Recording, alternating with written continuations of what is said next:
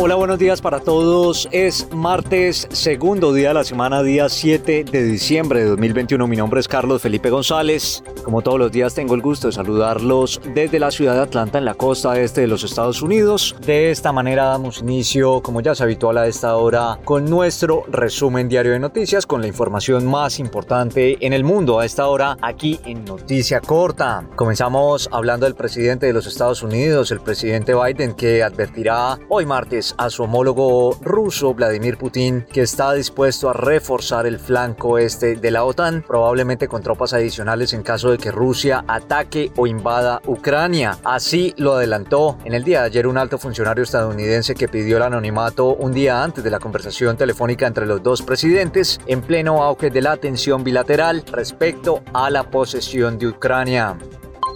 Y seguimos aquí en los Estados Unidos, pero también involucramos un poco a México porque el gobierno estadounidense reanudó en el día de ayer el programa Quédate en México en medio de crecientes dudas de si logrará garantizar la seguridad de los solicitantes de asilo que tendrán que esperar en el país vecino el proceso de cada uno de sus casos. El programa, una de las insignias de la administración anterior presidida por Donald Trump, fue derogado por el gobierno del presidente Biden, pero un juez federal ordenó reanudarlo y desde entonces Estados Unidos ha estado negociando con el gobierno de México sobre los parámetros en los que volvería a implementarse esta iniciativa buenas noticias en la ciudad de Nueva York porque la Bolsa de Nueva York justamente nombró una nueva presidenta. Se trata de Lynn Martin, que se convierte en la segunda mujer que dirige el parque en sus más de dos siglos de historia y reforzó la presencia de altas ejecutivas en su cúpula. Martin, de 46 años y hasta ahora directora de servicios de renta fija y datos de la empresa matriz del New YSE Intercontinental Exchange, sustituirá la actual presidenta Stacey Cunningham, que hizo su historia en 2018 al encabezar el mercado bursátil más conocido del mundo.